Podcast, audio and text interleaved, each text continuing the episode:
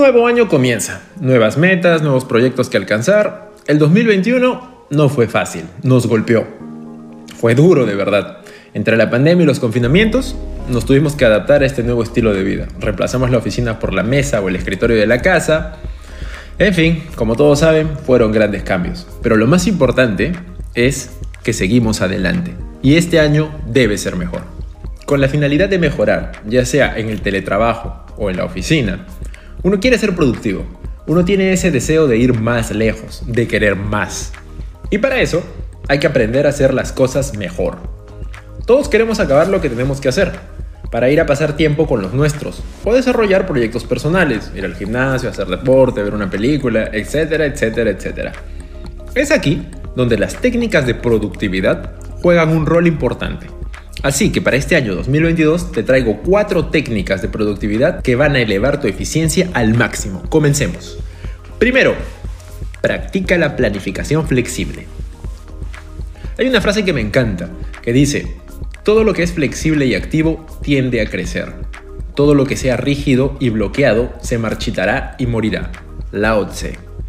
Esta es sin duda una de mis frases preferidas, ya que retrata un principio básico, la capacidad de adaptación, la cual fue y es una de las mejores habilidades que han desarrollado los seres vivos para conquistar su medio ambiente. La planificación flexible es una herramienta que te permite trabajar con márgenes, es decir, siempre tienes un plan B en caso de que algo no salga como esperas. Así, a pesar de las circunstancias, tu tiempo sigue siendo aprovechado o tratas de darle una solución al problema. Si se puede bien, si no, pues no hay problema porque la flexibilidad te permite adaptarte según cada momento. Deja que te lo explique mejor con una historia.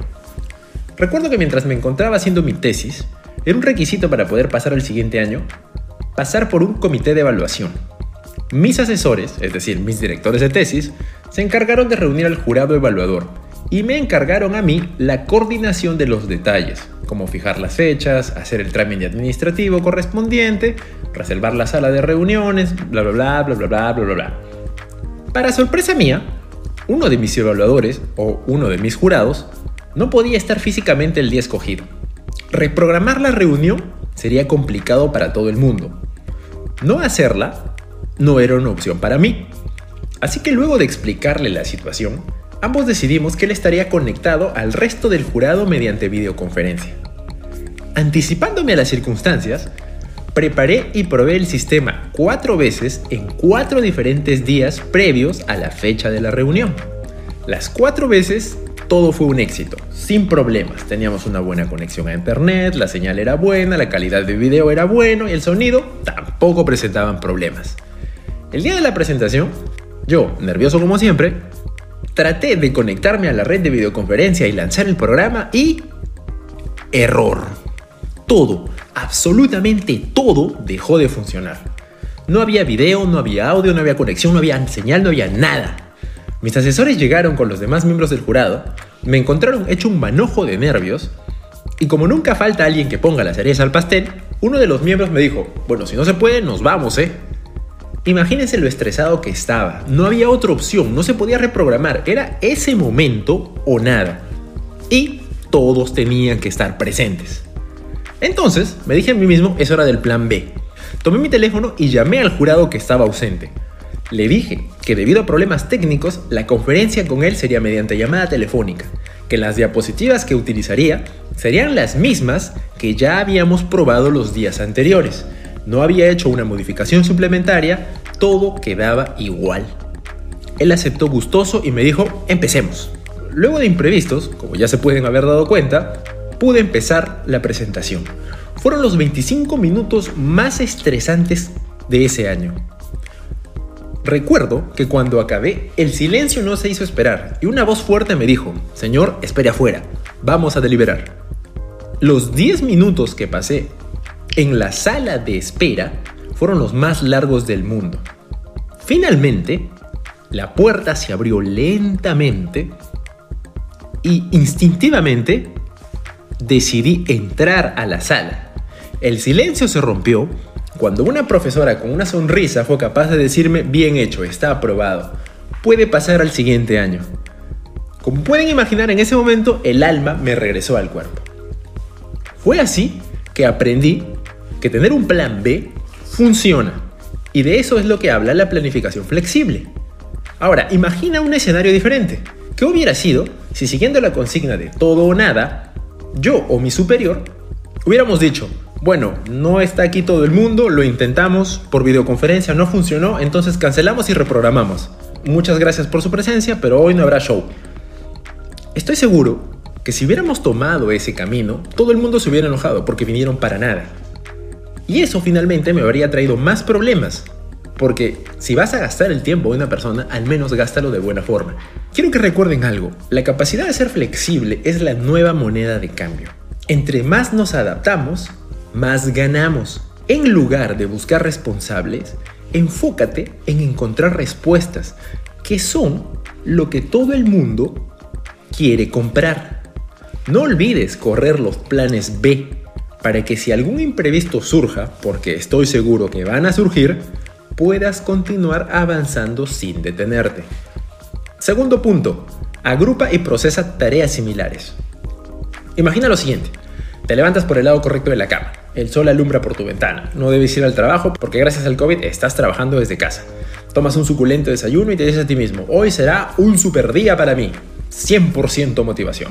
Vas a tu escritorio y te dispones a empezar a trabajar. Abres el laptop y a los 3 minutos, batería baja debe conectar el cable de alimentación. ¿Dónde está el cable de alimentación? En tu sala. Te dices a ti mismo, bueno, iré por el cable. Regresas, conectas el cable, baterías cargándose y decides continuar. Quieres hacer un apunte y, oh sorpresa, tu cuaderno, ¿dónde está? En el cuarto. Así que nuevamente te levantas, vas al cuarto, coges el cuaderno, regresas y dices en voz alta, ahora sí, full concentración. Empiezas a entrar en la onda y cinco minutos después, oh sorpresa, olvidaste el móvil se repite la misma historia y cortas lo que estabas haciendo. Te levantas, lo vas a buscar, regresas y te dices a ti mismo, esta vez sí, pero en serio.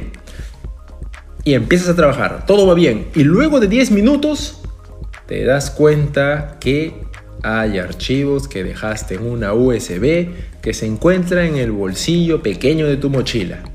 Esta vez te levantas y te dices a ti mismo, hoy no es un buen día para trabajar. Si te ha pasado algo parecido, déjale un me gusta a este video. Hay algo aquí que debemos entender. Un concepto clave sobre la productividad es que no se trata de hacer mucho, sino de hacer las cosas bien y en el menor tiempo posible. Para eso basta con dos simples pautas, pensar y agrupar. En el ejemplo anterior, imagina que después del desayuno y antes de comenzar, hubieras tomado la USB, el cuaderno, el móvil, el cargador de la PC y todo lo que te hacía falta, para que de una vez y con todo eso en mano te encerrabas en tu estudio. Si todo está a la mano, es mucho más fácil, ¿verdad? La clave es esa. Agrupa tareas en bloques de acuerdo a criterios y organiza todo lo relacionado a ellas antes de comenzar. Así, cuando empieces una tarea, harás muchas más.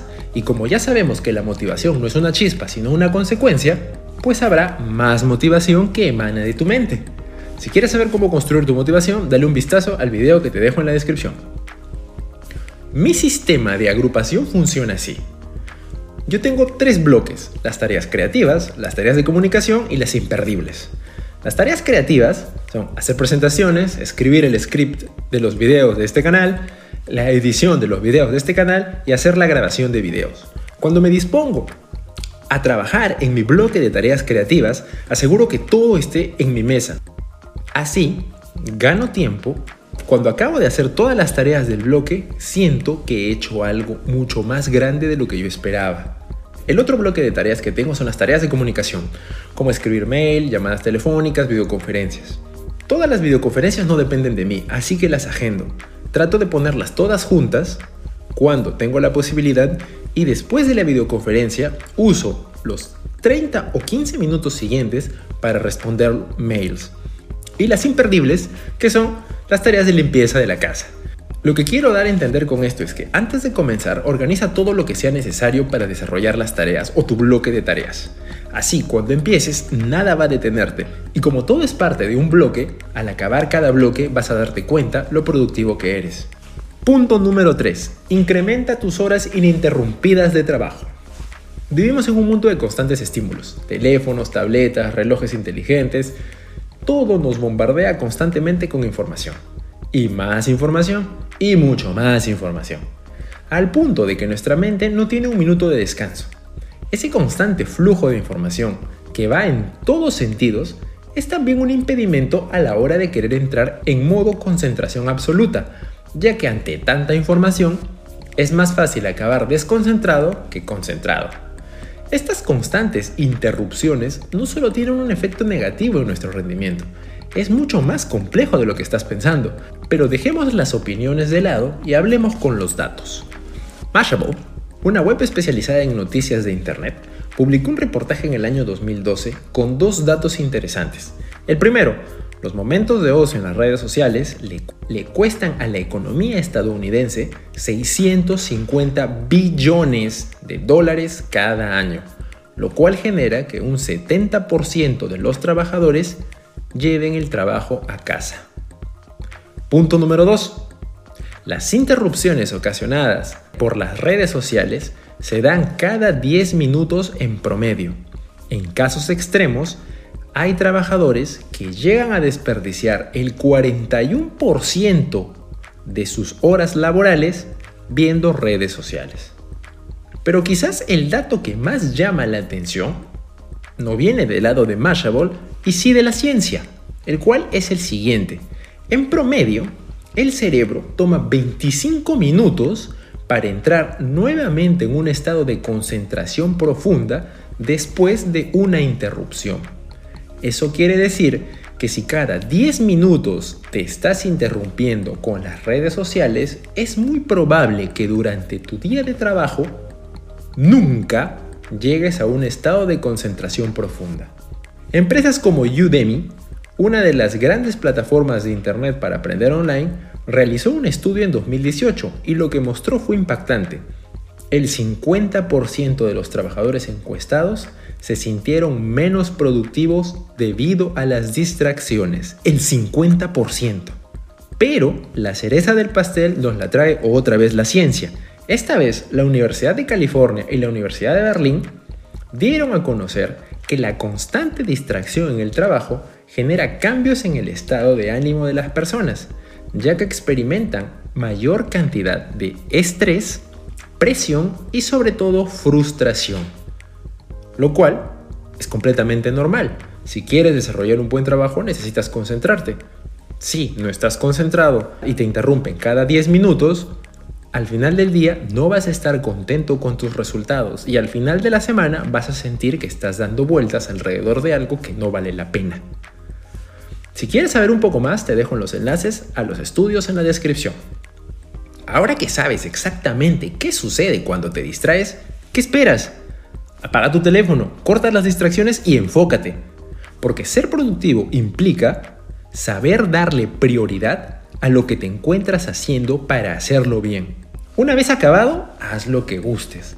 Recuerda que si quieres saber cómo gestionar tu tiempo y sobre todo evitar tu adicción al celular, te dejo un enlace en el video, te, dejo un, te dejo un enlace en la descripción en un video donde hablo de eso. Finalmente, el punto número 4. No pospongas las tareas más difíciles. Una frase que me encantó dice así, cuando sobrepasamos la resistencia de una tarea, cuando sobrepasamos la resistencia de una tarea difícil, absorbemos su poder. Eso quiere decir que a más obstáculos, más fuertes nos volvemos. O como diría Nietzsche, lo que no te mata te hace más fuerte. Posponer es la madre de la procrastinación. Sabemos lo que eso conlleva y también sabemos que si queremos ir a por algo, pues debemos movernos. Porque las oportunidades están allí, solo hay que ir a tomarlas. Enfrentarte a lo difícil es complicado. Al principio. Pero tienes que seguir. Aunque sientas que no quieres, sigue. Aunque sientas que no estás listo, sigue. Aunque creas que la tarea va a acabar contigo, sigue. Solo sigue.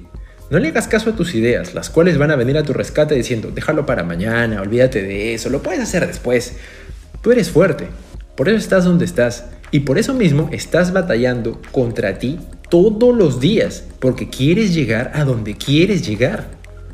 Cuando acabes una tarea difícil o complicada, asegúrate de celebrarlo, porque tú te estás demostrando a ti mismo de lo que eres capaz. Tú te estás diciendo a ti mismo, lo logré, lo sobrepasé. Tú te estás haciendo más fuerte a cada paso y esa es la clave para llegar más lejos.